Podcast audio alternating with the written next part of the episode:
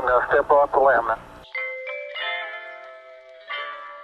That's one small step for man, one giant leap for mankind. E aí, guys, vocês estão bem? Eu sou Gabriel Casimiro e hoje, 29 de maio, mais uma Orissopédia diária sobre etimologia.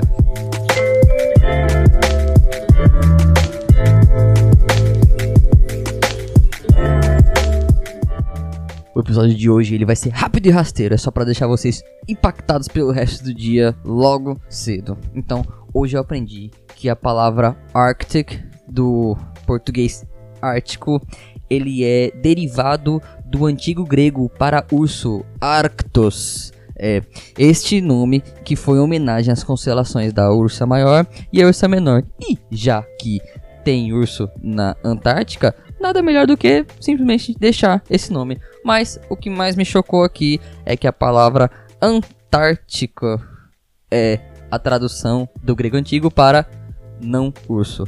É isso. Então a gente tem o Ártico, que é o urso, e a Antártica, que é o não urso. Fiquem com essa, vivam com essa informação. E é isto.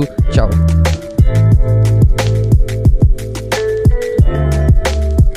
É, vocês podem ouvir a gente no Spotify, no Google Podcasts e no iTunes. A gente está no Instagram como Ourico Quântico. Mandem e-mail pra gente, ouricoquântico.gmail.com e tchau!